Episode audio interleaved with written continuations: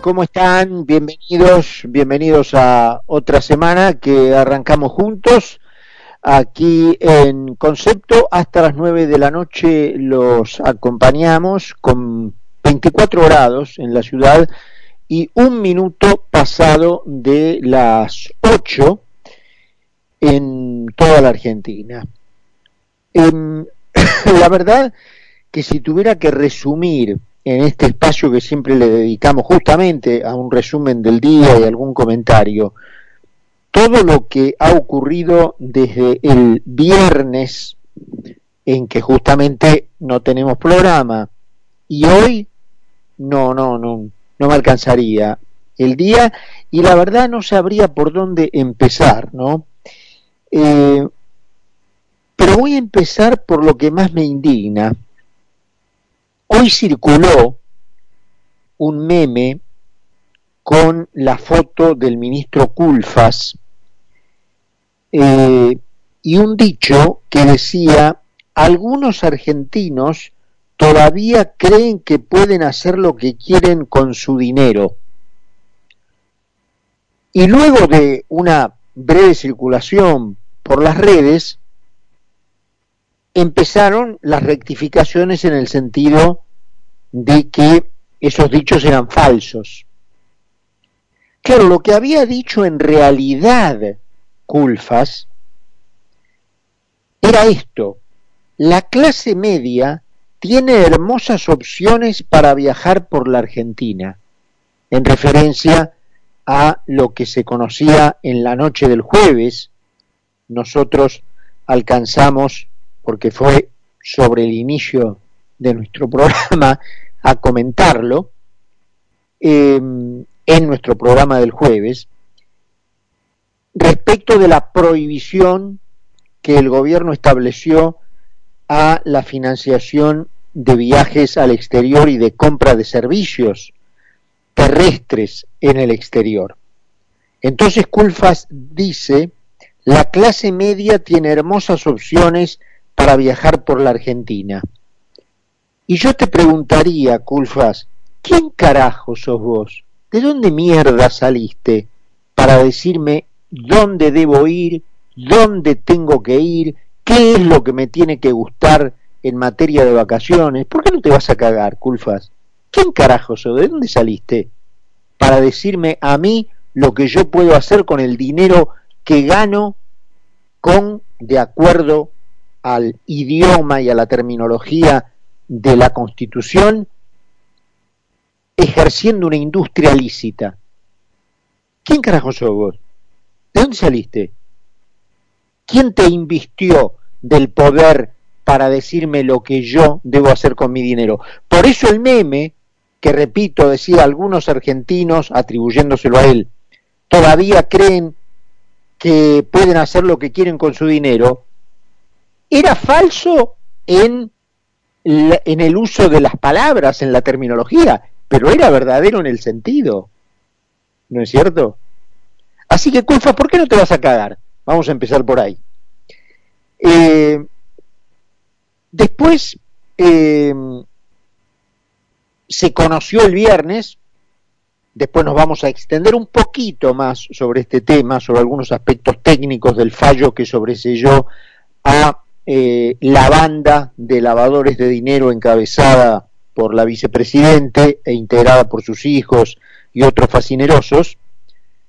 Em, este fallo va a ser apelado por un recurso de casación en manos de un buen fiscal como es Mario Villar y em, va a aterrizar en una sala en principio aceptable, honorable de la Cámara de Casación, así que entiendo que el mamarracho dictado por los jueces Grumber y obligado el viernes terminará siendo solamente una pérdida de tiempo, una demora hacia el inicio del juicio oral de toda esta banda de, delincuentes. Eh, pero no obstante luego nos vamos a referir a algunos aspectos técnicos del fallo, simplemente ahora lo alineamos en la cadena de delirios, ¿no? Que ocurrieron desde el viernes que no salimos al aire hasta ahora. Después apareció una nueva carta, ¿no? Y yo la verdad que no puedo evitar, ustedes ya lo habrán notado, empezar ya con una especie de sonrisa, de, una carcajadita contenida, ¿no?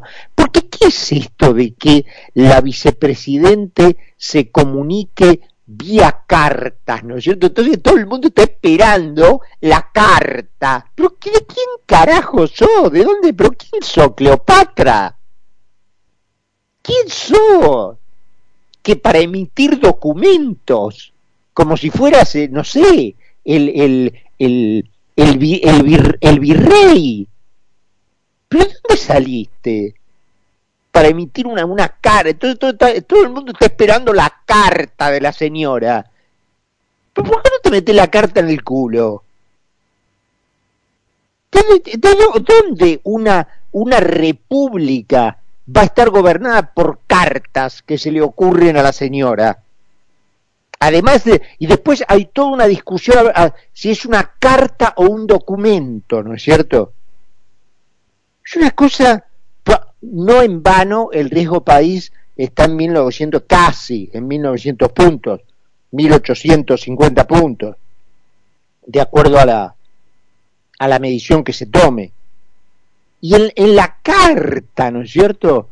La, la, señora dice que la, la lapicera siempre la tuvo el presidente respecto de lo que es el acuerdo, lo que sería el acuerdo con el Fondo Monetario Internacional, que para conectar con el mamarracho de los de la financiación de viajes, Parrilli dice que la clase media no va a poder viajar al exterior porque debido a Macri, ah, pero Macri, el país tiene que pagarle al fondo. Entonces la disyuntiva es viajar al exterior o pagarle al fondo. Pero ¿se puede, concebir que un país esté en manos de semejantes mamarrachos? ¿Se puede concebir que los argentinos se hayan dado a sí mismos el gobierno de semejantes mamarrachos? Es una cosa increíble. Hoy, para colmo, el Ministerio de Salud, a través de la unidad de sanidad que opera en el puerto, eh, mejor dicho, esto también ocurrió el viernes, eh, hoy se confirmó, le dio permiso de ingreso a un buque que provenía de Cabo Verde y que no había sido autorizado su atraco en el puerto de Montevideo, por lo cual siguió con rumbo a Buenos Aires, y acá sí se le dio permiso, porque eh, confundieron a Cabo Verde como un grupo de islas pertenecientes al continente asiático. Y no, y no de África, en cuyo caso si se hubieran, si hubieran sabido geografía de séptimo grado del colegio primario, hubieran sabido que el barco o la, o la, digamos el, el pasaje del barco debería haber eh, estado sujeto a mayores eh, estudios, ¿no? Y a mayores restricciones. Eh, en este ping-pong que estamos haciendo entre delirio y delirio, hoy se conoció que se va a iniciar un juicio político contra los jueces que en una proporción de 2 a 1 votaron en el Tribunal Oral Federal 5 eh, la sentencia por la cual se sobreselló a Cristina y a su banda. Eh, indudablemente que mm, eh, se, se, cometió prevaricato en esta sentencia. el prevaricato los jueces lo pueden cometer de varias maneras. Uno de ellos es fallando contra legem, lo que se dice fallando contra legem, es decir, fallando contra la ley. Ahora nos vamos a referir un minutito a algunos aspectos técnicos del, fallo, ¿no es cierto? Em, para ir redondeando los temas sueltos. Se dice que de la mano de masa, no es que todo, la, todo junto la, vuelta vamos a dar, ¿eh? ¿Eh? no, no, dicen que de la, mano de masa se está negociando un acuerdo para romper con el fondo y caer en un préstamo de Arabia Saudita y Rusia. Son un conjunto de delirantes, se le puede ocurrir semejante cosa o que semejante cosa vaya a ocurrir o que semejante cosa pueda ser viable para un país como la Argentina. A lo mejor escalan el pensamiento surrealista y creen que eh, con eso podrán incluso hasta repudiar, desconocer la, deuda con el fondo y embarcarse con un préstamo de Rusia y de Arabia Saudita. Esto viene, repito, de la, más, de la mano de eh, el presidente de la Cámara de Diputados, Sergio Massa. Y dos, para finalizar, eh, una este, malísima, malísima. Ahora nos vamos a meter en un comentario breve respecto de los aspectos técnicos del fallo, ¿eh? pero en materia de información de, de, los delirios que ocurrieron desde el viernes para acá. Em, el país está conmocionado por la, el asesinato de este chiquito de cinco años, Lucio Dupuy, en La Pampa, a manos de una pareja de mujeres em, que una de ellas era su madre, la otra la pareja de su madre. La madre había estado casada, relación de la cual nació eh, Lucio, e, e increíblemente continuaba con la custodia, custodia que le permitió hasta matarlo, eh, años de tortura a Lucio, eh, en cuyo cuerpo se descubrieron fracturas mal sanadas, quemaduras de cigarrillos, hasta el día en que lo mataron con varios golpes mortales. Yo pregunto dónde estará Horacio Pietragala, ¿no? El señor a cargo de los derechos humanos, qué estuvo haciendo la jueza Mariana Obarda, que durante años desoyó los pedidos desesperados del padre para quitarle la tenencia de Lucio a la madre. En fin, eh, preguntas que no tienen que no tienen respuesta o en todo caso que ya no tienen sentido ni siquiera escucharlas. Y por último, la buena del día, una vez más, Leonel Messi es el balón de oro. Eh, una de las, uno de los pocos refugios de orgullo de la Argentina, ¿no? La figura de Leonel Messi, único, irrepetible, como jugador y como persona. Eh, en la misma ceremonia se le hizo, por ser el mes aniversario de su muerte, un homenaje a Diego Maradona, que obviamente nadie puede discutir la genialidad de su figura como futbolista. Pero lamentablemente Diego Maradona nunca pudo igualar lo que este chico, digamos, eh, ha sido y aún es como persona, como embajador de la Argentina, con su conducta, con su familia, con sus hijos.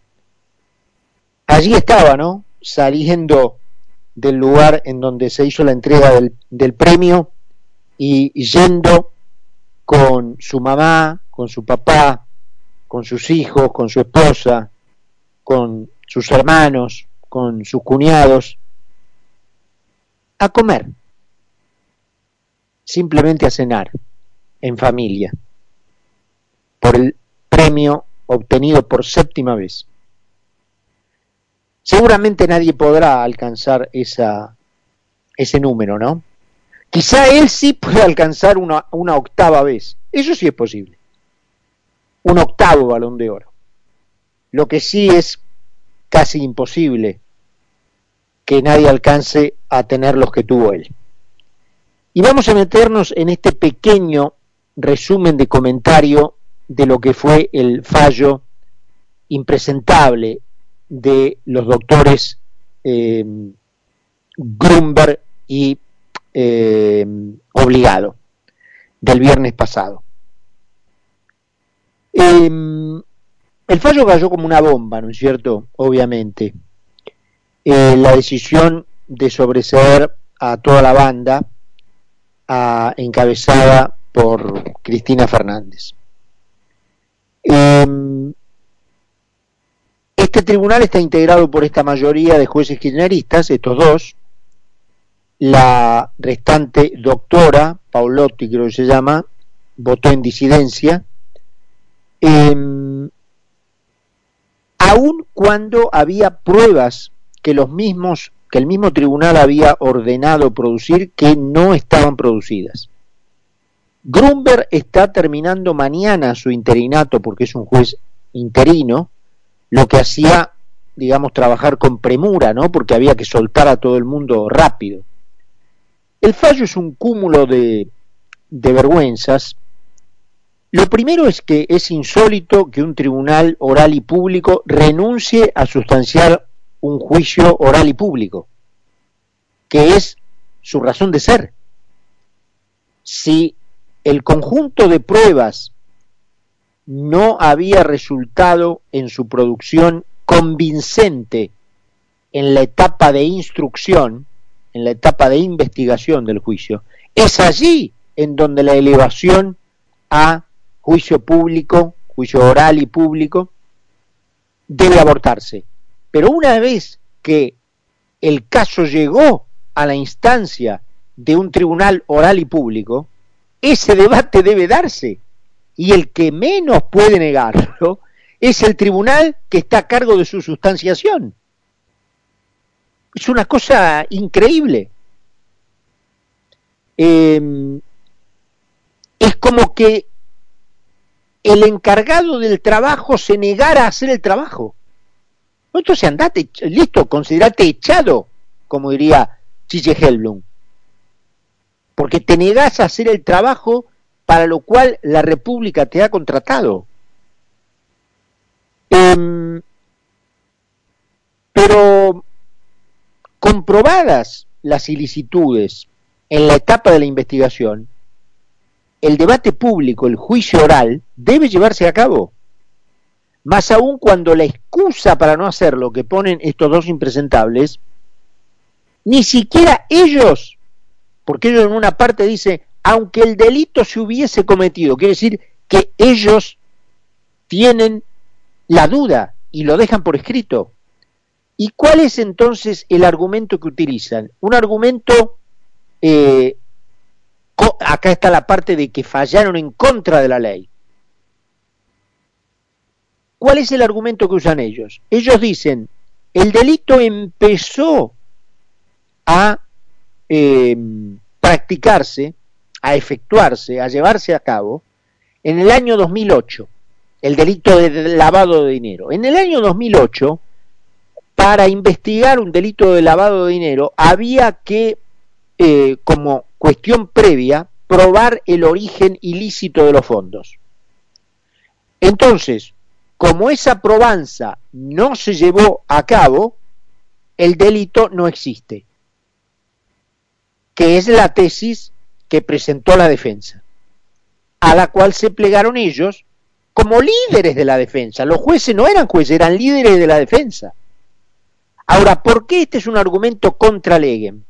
Porque el delito de lavado de dinero en su versión autónoma, es decir, que ya no necesita probarse el origen de los fondos, comenzó a tener vigencia por exigencias de la comunidad financiera internacional en 2011. Ahora, en 2011, ¿qué ocurrió? Esta banda de delincuentes dijo, ah, che, ya este, esta, esta este, em, conducta que estamos teniendo, esta jodita que nos estamos mandando, acaba de ser declarada delito, así que vamos a dejar de hacerlo. No, lo siguieron haciendo. El delito entonces se transformó en un delito de tracto sucesivo, es decir, que cada minuto que pasaba se seguía cometiendo el delito. Por lo tanto, cuando es descubierto, no, la investigación debe cubrir todo el periodo de comisión, comenzado en 2008 y continuado hasta, hasta 2015 en que se fueron del gobierno. Todo ese periodo, que fue todo el periodo de reinado de Cristina Fernández, el delito se cometió. Por lo tanto, la excusa técnica, digamos, para engañar a gente que no tiene formación legal, pero cualquiera que lea el expediente y que tiene formación legal, lo desbaratan en, dos segundos, en dos minutos. Entonces, el mismo día que a el núcleo productivo del país se le decía que no puede pagar su viaje en cuotas, lo cual para muchos era decirle no podés viajar, que es el motor aspiracional, quizá uno de los primeros motores aspiracionales de la clase media es justamente viajar y dejarle ese privilegio arrinconado solamente para los ricos que pueden pagar de una sola vez. El mismo día en que ocurría eso, a los bolsillos productivos de la gente a la cual se le negaba la posibilidad de viajar, se le decía lo que te robaron de esos bolsillos estuvo correcto, nadie te robó nada. Estos señores que estaban acusados de haberte robado, de haberte metido la mano en el bolsillo y de haberte convertido en lo que sos hoy, no, te lo, te lo imaginaste, no cometieron ningún delito, no te robaron, no te sacaron la plata del bolsillo. A la misma gente que en efecto le sacaron la plata del bolsillo, el mismo día se le decía, ustedes no pueden viajar. ¿Quieren viajar? Viajen por la Argentina, que tiene lugares hermosos, como diría Culfas. Espero que avance el proceso de juicio político para que estos dos impresentables dejen la magistratura cuanto antes y que desde ya la apelación radique la consecución del juicio en una sala razonable de la Cámara de Casación y la señora y su banda terminen donde siempre debieron estar, en la cárcel. 8 y 23, 22 grados en Buenos Aires. En Laboratorios Vago, trabajo